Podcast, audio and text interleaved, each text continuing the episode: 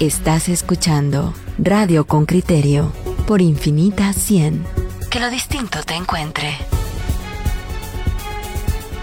Estamos de vuelta en, Radio con Criterio y como le decíamos antes de irnos a, a la pausa comercial, pues se ha producido en El Salvador lo que se esperaba, un triunfo resonante del partido oficial que hace su primera aparición, porque en las elecciones últimas en las que fue electo el presidente Nayib Bukele, no se le permitió participar a nuevas ideas, así se llama el partido.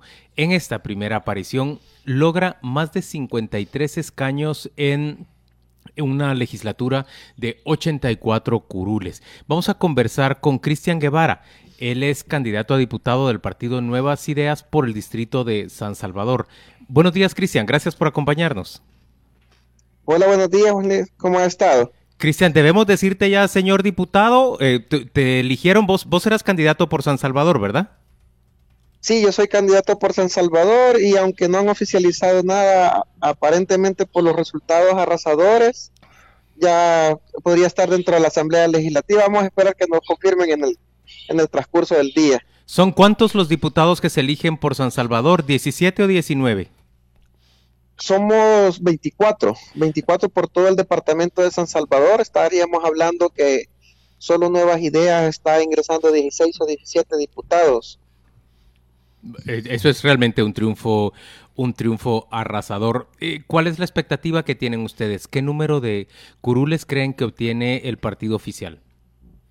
Fíjate que hoy en la madrugada el presidente Nayib Bukele nos enviaba un audio y nos decía de que los resultados son totalmente históricos. En 1994 Arena logró obtener 34 diputados, que es la mayoría que había logrado salir en el país. Yo me acuerdo que cuando comenzamos esta contienda hace un año, la meta decíamos era imposible era lograr la mayoría simple con 43 votos. Conforme fue pasando la, la elección comenzamos a subir la expectativa, comenzamos a subir el trabajo territorial. De ahí decíamos la meta imposible de 56 de la mayoría calificada. Todos los analistas de, derecha, todos los analistas de izquierda, todos estos analistas de pasado decían esto es imposible, jamás ningún partido puede lograr 56. Nuestro sistema está hecho de, de residuos y cocientes para que nadie alcance esa cifra pues eso nos motivaba más a trabajar y a trabajar. Yo les decía, cuando sale una encuesta que nos ponía con el 50% de aprobación, les decía, trabajemos para logramos el 60%. Cuando llegábamos al 60, les decía, trabajemos para lograr el 70%. Bueno, y el presidente nos estaba confirmando hoy en la madrugada que podríamos obtener hasta 60 diputados, de 84, 60 de 84. Y si sumamos a nuestro partido aliado Gana, podríamos estar llegando a los 63, 64 diputados eh, en esta victoria histórica que hemos tenido los salvadoreños, que hemos puesto fin a ese sistema obsoleto y corrupto que por 30 años nos había gobernado. Cristian, eh, buenos días. Los, los análisis de muchos lugares, no solamente mío, eh, marcan un, un, riesgo, un temor en el que la actitud ya manifiesta sobradamente el señor Bukele con un cierto grado de autoritarismo, incluso de desprecio de, de aspectos democráticos, eh, utilice esta mayoría para, para, dar un giro más allá de las normas democráticas. En relación con esto, eh, ¿qué, piensa hacer el partido Nuevas Ideas? Eh, ¿Cuál, es tu nombre? Disculpa, no, Pedro, Pedro. Hola, Pedro. Pues mira, lo que había pasado en este país es que corruptos escogen a otros corruptos y corruptos se protegen entre corruptos. Vemos a un fiscal que es miembro de Arena, que está prohibido por la Constitución, Vemos a un procurador de los derechos humanos que es miembro del FMLN, que está prohibido por la Constitución. Vemos a un miembro de la Corte de Cuentas, que creo que Contraloría le dicen ustedes allá en Guatemala, que es miembro del PDC, que también está prohibido por la Constitución. Es, decir, tenemos tres miembros y tres financistas de partido al frente de entes contralores del Estado. Y esas son las cosas que comenzó a ver la gente, decir que este sistema de pesos y contrapesos que tanto nos venían diciendo no existía en realidad teníamos una asamblea que era un epicentro de la corrupción. El presidente ha sido hasta la fecha muy respetuoso de las decisiones de la, de de Corte Suprema de, Justicia, ha sido respetuoso de la, eh, de la Sala de lo Constitucional, creo que Corte de la Constitucionalidad, le dicen ustedes ahí en Guatemala, a pesar de que han sido decisiones que han estado en contra de él, que le han atado de manos, por ejemplo, en el caso de la pandemia, y lo ha dicho, lo que el presidente sí hace, y es la diferencia, es que él emite su criterio o opina de que eso está mal y lo dice en público. Esa decisión la voy a respetar, pero está mal. Y eso es lo que no le gusta a esos poderes fácticos, que ayer le decía yo, es un sistema que agoniza, y hoy es un sistema al que le vamos a poner una candelita de nueve días, que ya se terminó este sistema. Pero, Cristian, sentarse en la silla del presidente de la Asamblea eh, y entrar a la fuerza, o ayer eh, eh, hacer declaraciones en mitad de un proceso electoral que el propio Tribunal Supremo le censura, y otro tipo de actitudes no ha sido, o generar dinámicas confrontativas con algunos medios de comunicación, no han sido estar desacuerdo, han sido actitudes eh, activas que, que, mm, ya digo, muchos analistas, eh, mucha prensa internacional destaca como un paso más allá de, de, estos valores y respetos que se dan en democracia. Sí, pero ha sido Pedro una prensa que ha estado, ha sido parte de ese poder, que por ejemplo yo propongo una ley que ellos paguen impuestos. Y eso es lo que no le gusta a ese tipo de prensa tradicional, obsoleta, que va para afuera. En el caso del 9F, este 9F, los diputados le quisieron dar un golpe de Estado al presidente, destituirlo. Entonces, no es una cosa que como lo pintan así en el extranjero, ha sido una campaña de lobby, de descrédito continuo del presidente de este gobierno.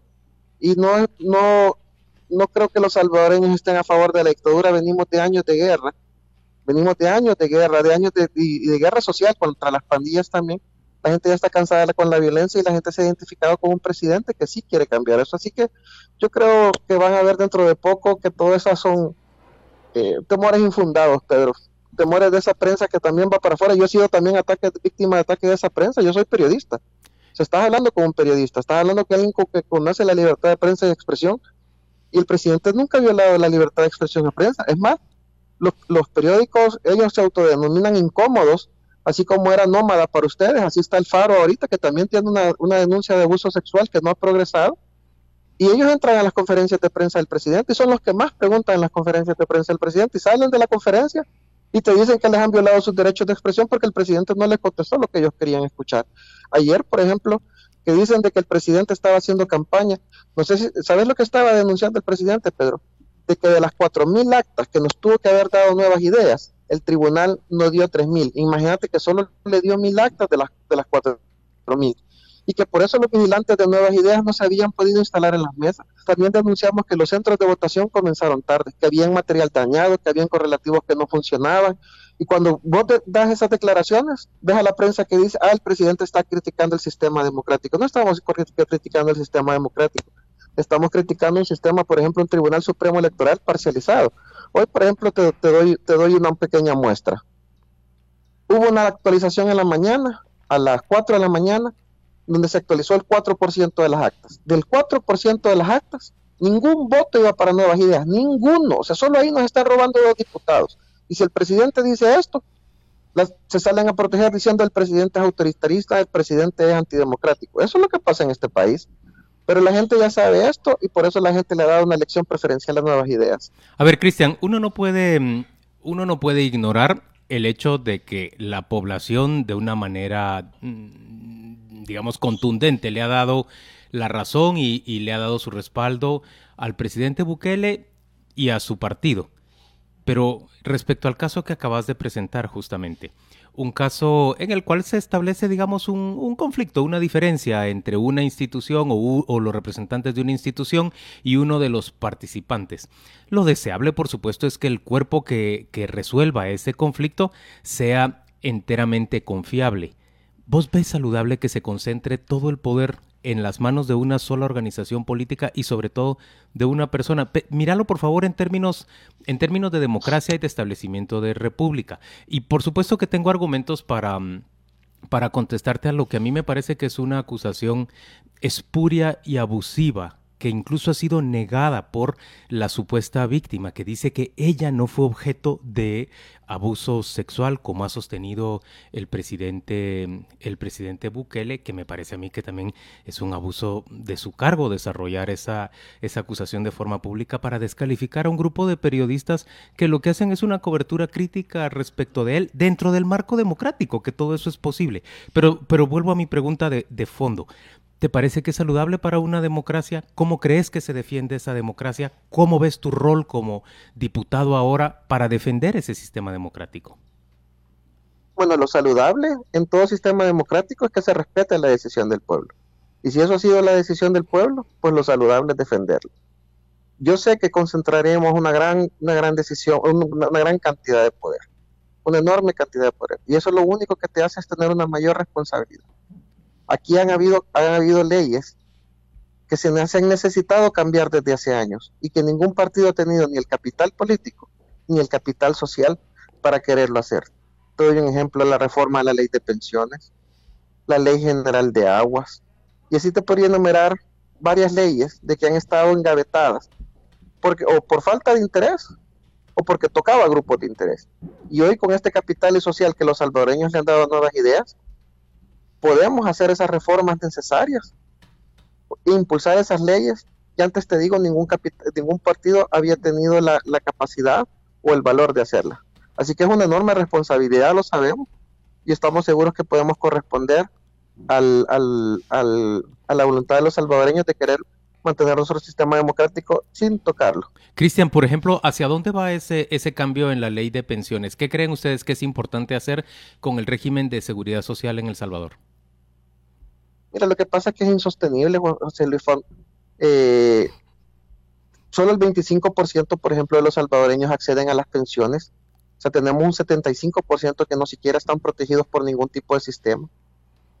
Aquí, por ejemplo, si alguien fallece, para que te entreguen el dinero de, tu saldo de pensiones, pueden pasar hasta uno o dos años. Por ejemplo, una reforma de agilizar esto. Una reforma también donde la gente pueda cotizar por voluntad propia, aún sea un trabajador por cuenta propia. Claro. Y eso, eh, eso, eso implicaría también aumentar el número de cotizantes y hacer algo más sostenible también el sistema de pensiones. Hay, hay también hay que regular porque hay, hay formas en las que el Estado incluso puede tomar dinero de eso y afectar el, el, ahorro de los pensionados en el futuro, también regularlo. O sea que el esfuerzo es por hacer es por hacer más sólido el sistema de pensiones con una mayor contribución de las personas y no lo contrario. Tenemos que hacer un estudio de lo que está mal y que está bien. Nuestro objetivo en sí no es afectar a ninguna AFP. Nuestro objetivo es mejorar las condiciones para los cotizantes. Ese es nuestro objetivo, no es, no es afectar ninguna empresa si con la empresa puede llegar a un acuerdo de que mejoremos las condiciones para todos, también eh, eh, el, digamos, las ganancias de las empresas también deben de ser reguladas. Cada año esas empresas se embolsan casi 100 millones de dólares. Vos podés llegar a un acuerdo donde el, donde el, margen, la utilidad sea menor y que eso se le, eh, que el descuento del cotizante también sea menor. Eso le da un beneficio a ellos.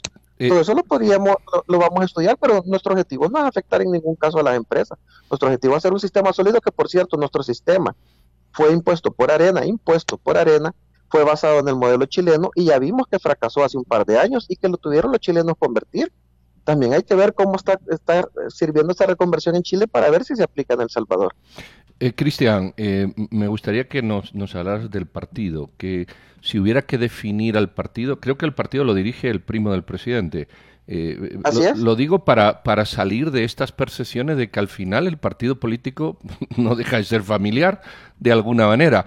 Eh, eh, ¿Qué, ideología tiene el partido? Mm, mm, ¿Cómo, ¿Cómo se podría definir este partido? Sobre todo cuando se ha hablado de, de una derecha de arena caduca que va para afuera, de una izquierda FLM también caduco que va para afuera. ¿Dónde posicionamos a nuevas ideas en este contexto ideológico y social? Es que Pedro, a mí y siempre nos ha parecido a la gente nuevas ideas, hablar de ideologías nos parece también caduco en este momento de la historia. Y hablar de izquierdas o de derechas nos parece caduco. Yo tengo 40 años, Pedro, y yo soy en, en, digamos, en el distrito de San Salvador, como le llaman ustedes, en el departamento de San Salvador. Yo soy de los más veteranos, la mayoría de gente rola a los 30 años. Es gente que ya no nació, por lo menos en el caso de la guerra civil salvadoreña, donde te, tenías que definir como derechas o como izquierda. Fíjate que aquí es un movimiento orgánico y yo creo que hay que entender también de que no es una dictadura familiar como la han querido vender, sino que hay que entender cómo este movimiento comenzó.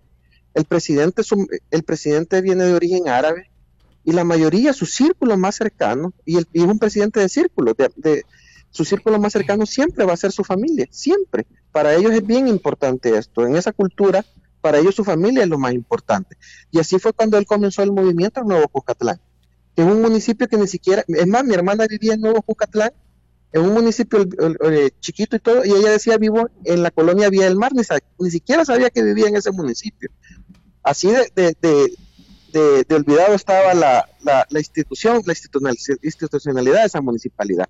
Fue alcalde de Nuevo Cuscatlán y su familia y sus amigos fueron los que más le ayudaron a competir en esa alcaldía. Así llegó él. Es decir, su familia siempre ha estado cercana a su movimiento político. No es que yo no confíe en nadie más, voy a poner a mi primo. Es que su primo estuvo trabajando a la par de él para lograr. Mm, mm. Cuando fue la alcaldía de San Salvador, fue también su familia la que estuvo a la par de él trabajando porque el partido no lo apoyaba, lo pusieron de candidato para que perdiera. Pero hablemos del partido, hablemos del partido. ¿Hacia dónde va el partido? ¿Es un partido de libre empresa? ¿Es un partido de intervencionismo estatal? ¿Es un partido de visión social? ¿Es un partido de proyección de la persona por sobre los... Repito, nos están encasillando en términos que a nosotros nos parece obsoleto. Totalmente, o sea, intervencionismo estatal. el Estado interviene en muchísimas cosas el Estado interviene, en su país interviene en muchísimas cosas. En, la distribución de agua, por ejemplo, creo que se llama con agua, el Estado interviene en un montón de cosas. Si lo quieren ver con un intervencionismo estatal como Cuba o Venezuela, el... Eh, Cristian, estamos teniendo dificultad con la... Con... Orlando eh, Perdón, no te hemos escuchado lo, lo, último que has dicho. Solo, solo añado una cosa acá. El señor Bukele viene de una familia de empresarios, ¿verdad? Así es. Es decir, es gente que funciona dentro del sistema de, empresa y que ha creado fortuna a partir de ese sistema. Ha, creado ingresos a partir de ese sistema, no sé si fortuna, pero ha creado ingresos. Yo, por ejemplo, soy empresario también. Y yo sí creo que tenés una empresa para generar ingresos, para ganar. Y sí estamos de acuerdo con el sistema de la, de de eh, de, la, de la empresa privada. Claro que vamos a trabajar con la empresa privada. Lo que no podés permitir es que gremiales, en nuestro caso como, la CACIF, tome las decisiones por todo el guatemalteco, por todos los guatemaltecos, por todos los salvadoreños. Eso es lo que nos oponemos, porque aquí lo que hemos tenido, tenido son gremiales, tanques de pensamiento, entre comillas, que siempre han tomado las decisiones y han mandado las leyes empaquetadas hacia la Asamblea. Nosotros le llamamos diputados corporativos y eso es lo que nos oponemos. Y eso es lo que vamos a cambiar. Pero si quieren oírlo claramente, nosotros sí estamos a, favor, de la libre empresa, pero de una libre empresa donde los grandes empresarios también paguen impuestos, no solo los pequeños o los medianos. Muy bien, muchas gracias a Cristian Guevara. Em, eh, suerte, Cristian. Lo más probable, como nos dijiste al inicio de esta conversación, es que entres a la legislatura, eh, la legislatura que abrirá en muy poco tiempo. ¿En qué fecha exactamente abre la legislatura nueva en El Salvador? Llegaríamos el primero de mayo, llegaríamos el, a asumir el primero de mayo. Fíjate, te voy a contar cómo era el primer, el día, el primer día de trabajo ahí, entre comillas. Llegabas, te hacían un acto solemne y te ibas a un restaurante o un hotel de luz a celebrar. Nosotros ese día vamos a tener nuestro acto que va a ser en la plaza pública, ya no va a ser en el salón ahí privado. Y ese día vamos a comenzar a aprobar leyes, vamos a comenzar a trabajar. Tenemos una moral legislativa demasiado alta y eso debemos de cambiar. Muy bien, pues muchas gracias a Cristian Guevara, diputado electo por San Salvador por el partido Nuevas Ideas, que es el partido del presidente Nayib Bukele. Vamos a la pausa comercial, volvemos dentro de muy poco. Estamos de vuelta en, en, Radio con Criterio y sí, oyentes, nosotros queremos ampliar su visión sobre lo que ha ocurrido en, en El Salvador con las elecciones legislativas. Por eso nos hemos comunicado después de tener a, a Cristian Guevara, quien es un diputado electo por Nuevas Ideas, el partido de Bukele en San Salvador. Ahora volvemos a ver hacia prensa independiente en El Salvador. Le hablamos a, César Faguaga de la, de la revista digital Factum. César, buenos días. Sabemos que, a estas horas debes estar muy cansado. ¿Cuánto lograste dormir entre anoche y hoy? Hola Juan Luis, primero qué gusto saludarte. La verdad que tanto tiempo. Eh, pero mira, no he dormido nada. Después de esta conexión me voy a dormir un rato. pues, pues muchas gracias por acompañarnos, por aceptar esta conversación. Es un gran gusto tenerte aquí en Radio con Criterio. Contanos, César, ¿cuál es, cuál es tu lectura? ¿Cómo ves el, el triunfo inusitado de, de, Nuevas Ideas? Bueno, no tan inusitado, Juan Este, a ver, había solo dos escenarios posibles eh, con, con, para estas elecciones legislativas y municipales y una era justamente lo que señalaban la mayor parte de las encuestas, que apuntaban a una victoria bastante cómoda del partido del presidente Bukele, que es lo que finalmente ocurrió. Mucha gente daba por hecho eso, pero digamos que lo que no se ponían de acuerdo eran la cantidad de diputados que podía obtener el partido de Nuevas Ideas. Eh, ahora pues estamos viendo que eh, este partido va a llegar a la mayoría calificada, es decir, eh, la cantidad suficiente de diputados que le permiten hacer casi cualquier cosa, desde reformar la constitución a escoger a, los a magistrados de la Corte Suprema, al próximo fiscal general de la República, eh, a cambiar leyes secundarias. Eh, las posibilidades eh, son totales porque tiene el control, tendrá el control absoluto de, la Asamblea Legislativa, no tendrá oposición, básicamente. La, la, oposición se vuelve irrelevante. Dentro de esa irrelevancia, la que más llama la atención es la del FMLN, que recién dejó el poder. Hay que recordar que el presidente Bukele está por cumplir dos años apenas en, el cargo. Y, el partido que lo que estaba antes, el FMLN, ahora mismo, con los conteos, eh, con los resultados preliminares que tenemos de momento, tendría apenas cuatro eh, o cinco diputados. Eso es una cifra eh, ridícula para un partido que, que gobernó El Salvador por 10 años. Entonces, ese era un escenario. El otro escenario era el que eh, el presidente desde su campaña fue eh, estar advirtiendo de fraude, de fraude. Obviamente durante la jornada de, ayer no tuvimos eh, vicios de, o, pruebas de algún tipo de fraude y solamente era, a mi modo de ver, una forma de que si los resultados no eran los que ellos esperaban, pudieran incendiar el país. Digo incendiar el país porque digamos que la lógica que el, presidente busque la, y la narrativa desde antes de tomar poder es esa, ¿no? confrontar, confrontar y crear conflicto. Entonces, pues bueno, comenzamos un escenario, eh, creería yo, bastante diferente a lo que hemos tenido en presidencias anteriores.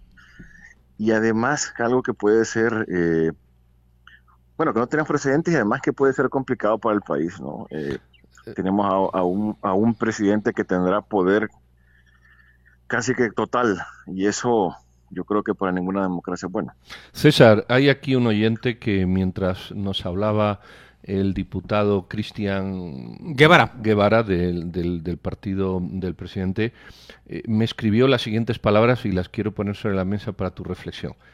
Dice este oyente, populismo puro y duro aberrante, absurdo y dramático. Eh, eh, ¿Tienen ustedes en ese, o tienes tú en ese escenario nuevo que dices, ese temor de que todo esto mm, mm, mm, converja en una situación no ya difícil por cuanto el poder está concentrado, que eso pasa en muchos lugares y, no necesariamente, necesariamente es malo eh, si los votantes lo han decidido, sino por, por las actitudes que se han visto, por las formas, eh, por la idiosincrasia del país, en fin, por una serie de cuestiones que tú conoces mejor que yo. ¿Existe ese miedo de que esto sea populismo puro y duro, aberrante, absurdo y dramático? Y termine El Salvador en un callejón. No vamos a poner ejemplos, pero creo que sobran como referentes. Lo que pasa, Pedro, es que hay que, bueno, para empezar, este es diputado electo eh, Cristian Guevara del Partido Nuevas Ideas probablemente, bueno, eso todavía te, tiene que definir quiénes exactamente van a entrar, aunque seguramente él entra, pero más que populismo y más que otras, o sea, el presidente Bukele hay que entender que maneja el país como si fuera una agencia de publicidad.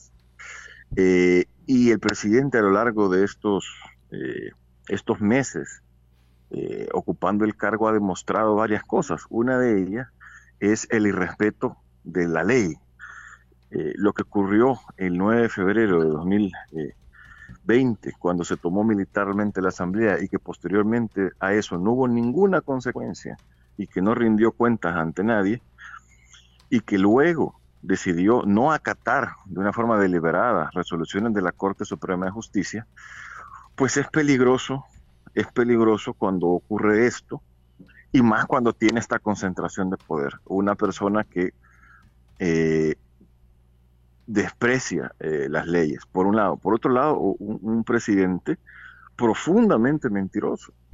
eh, y que además está, ha llevado al país a, a, pelearse, o, alérgico a dar cuenta, diría yo más bien. Eh, en los últimos meses hemos visto un retroceso, y te lo digo yo como periodista, por ejemplo, que se busca constantemente información, un retroceso en acceso a la información pública, no solo por la negativa de las eh, dependencias eh, gubernamentales a entregar información a los ciudadanos, a los periodistas, sino además por el control que se ha comenzado a tener de las instituciones que deberían ser garantes de la, de la transparencia. Eh, ahora mismo, eh, el Instituto de Acceso a la Información Pública eh, responde a intereses únicamente de la presidencia Bukele. Entonces, de nuevo, ahí tenemos un retroceso en esa materia de transparencia, en no rendir cuentas, en todos los gastos que se han hecho, que han sido millonarios, de, de, miles de millones de dólares gastados en la pandemia, pues los salvadoreños no tenemos certeza de, de lo en que, en que se gasta ese dinero. Entonces, con ese, eh, ese contexto de ser una persona alérgica a la, a la transparencia, de ser una persona profundamente mentirosa, de ser una persona que no respeta las leyes y que además se le ha dado un peso bastante importante a la Fuerza Armada, que tiene, está alejándose cada vez más de su vocación constitucional, al ser, al estar cada vez más eh, cerca de ser una institución más partidaria que apolítica, pues la verdad que cuando uno pone todo eso sobre la mesa, realmente que sí preocupa. No sé, o sea, obviamente ha tenido cosas que pueden ser consideradas como populistas, pero digamos que dentro de todo es a mí lo que me preocupa menos. A mí me preocupa las pruebas que están sobre la mesa eh, que sí son preocupantes, que ya la estamos viendo, que hay un detrimento de la democracia, pero que a las personas, al parecer, y al, ver, a ver estas, a la mayor parte de la población, parece estar conforme con eso. No solo conforme, sino, sino entusiasmada, porque ese, ese volumen de voto que logra el partido Nuevas Ideas en El Salvador realmente no, no tiene precedentes. Eh, te digo que mientras, hablaba, eh. mientras hablaba Cristian Guevara aquí en los micrófonos de, de Radio con Criterio, han surgido una cantidad de comentarios de nuestra audiencia que, así como vos estás diciendo, uno lo sorprende, pero muchas personas parecen estar de acuerdo con, con la forma en que están planteando su discurso. Un discurso que dice vamos a combatir la corrupción del pasado, se acabó eh, la posguerra, esto es un tiempo nuevo y el primer proyecto que viene a plantear, o por lo menos uno de los primeros que menciona y sobre el cual le hemos preguntado, es una reforma al régimen de pensiones. Ustedes ya habían tenido una reforma orientada hacia el liberalismo por parte de, Arena que realmente no ha funcionado apropiadamente. La hicieron a imagen y semejanza de, la de Chile y entiendo que ha satisfecho a, un porcentaje muy bajo de la población ¿Qué expectativa tenés, por ejemplo, del cambio que pueda darse en El Salvador, ahora que tiene todo el poder, nuevas ideas eh, respecto al régimen de pensiones? Es que mira, eh, eso es bien complicado porque realmente ahorita ese mal manejo que, que se tuvo de cuando se le dio casi poder total a las administradoras de pensiones, donde no hubo un control para las administradoras de pensiones, eh, y luego el dinero que salió del fondo, se crearon varios fideicomisos que sirvieron como caja chica para los gobiernos tanto de Arena como el FMLN. Hago un paréntesis muy breve con esto porque me parece importante para explicar la situación en la que estamos acá.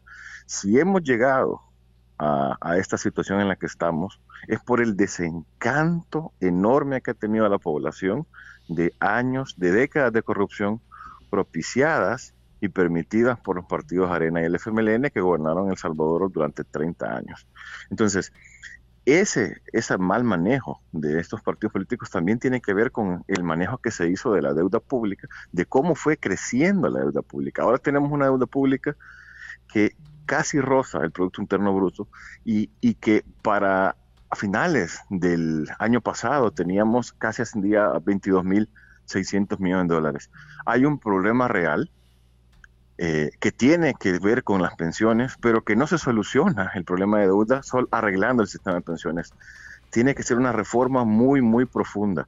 En el papel, si lo vemos de esa manera, el presidente debería tener las herramientas, tiene el control casi que del Estado para tomar decisiones eh, que beneficien a la población. Carlos, Ojalá que sea de esa manera. Eh, Carlos, vamos a concluir. Ay, perdón, perdón, César. vamos casi a concluir, pero yo sé que lo que te voy a preguntar tiene sus matices. Eh, esa situación que tú estás poniendo y que es cierta, o sea, a estas, eh, a estas, estos son los barros de aquellas lluvias. A esto no se llega por gusto. Eh, y, perdón por el ejemplo, yo sé que está muy manido, pero hay que poner ejemplo. Venezuela fue igual, llegó a una situación cansancio. Nicaragua ha sido igual, llegó a una situación por cansancio. El punto, el punto es que estas situaciones luego pueden llegar y el caso de Nicaragua es más cercano a hacerse irreversibles. Es decir, por querer mm, mm, cambiar una situación que, tú la has definido muy bien, que, por años ha frustrado a muchas personas, se termina, termina uno saltando literalmente al vacío y perpetuando presidentes y sistemas que, que dañan en el fondo más al país. E, esa, esa, ese debate social que parece perdido, eh, se ha dado en El Salvador o porque mucha gente vota por un cambio sin, sin a lo mejor percibir eh, que, salir del avión que, está a punto de estrellarse es saltar al vacío que te asegura la muerte. Yo sé que los ejemplos son extremos, ¿verdad? Pero ese debate social se ha dado en El Salvador en algún sentido o es tanta la necesidad de cambio que se olvida el riesgo que se corre. Mira, hay un ejemplo que, es muy reciente y ustedes lo recordarán perfecto. Fue después de que El Salvador tuvo 20 años de gobierno de arena, eh, que crearon eh, cosas que fueron eh, interesantes e innovadoras para el país, pero que también lo sumieron en más pobreza. mucha gente estaba esperando un cambio con el gobierno de Mauricio Funes, ahora refugiado en, la dictadura de, de Daniel Ortega. Hubo un desencanto y una pérdida de la esperanza que yo diría que fue casi que irreversible y que nos llevó a, buscar como país a otro caudillo. Y entonces yo no veo a la gente preocupándose por eso, simplemente estaban tan hartas, tan hartas, que decidieron aferrarse a un nuevo pastor que lo guiara. Eh, y el comportamiento de muchas personas que son seguidores de, de, nuevas ideas, por eso mismo, parece más a una secta que a un partido político. Entonces, ahora el debate no está sobre, sobre una ideología per se, no sé si me explico, sino que está sobre la figura o no, sobre el apoyo o no del presidente Bukele.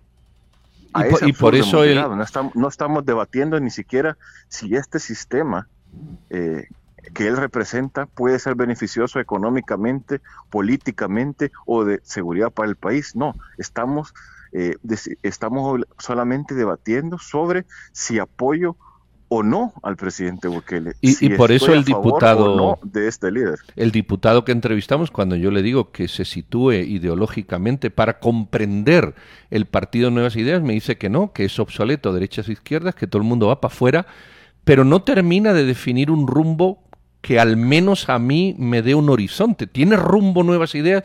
Entiendo por rumbo, pues si no queremos ideologizar en ese espectro derecha-izquierda, pues hablar de, principios sobre los que se basa la gestión política.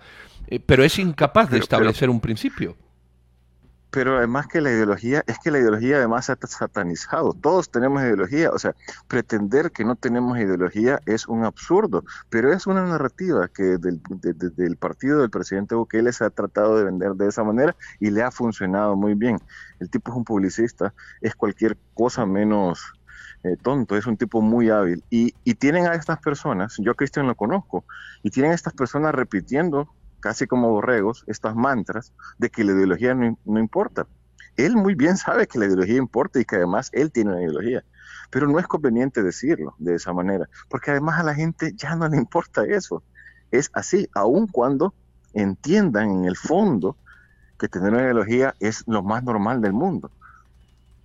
Pero este concepto de, la antipolítica que se ha creado eh, es peligroso por eso.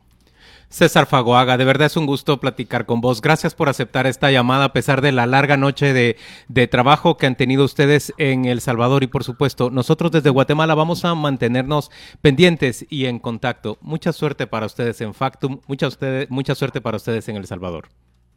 Gracias, un abrazo Juan Luis y Pedro. Saludos.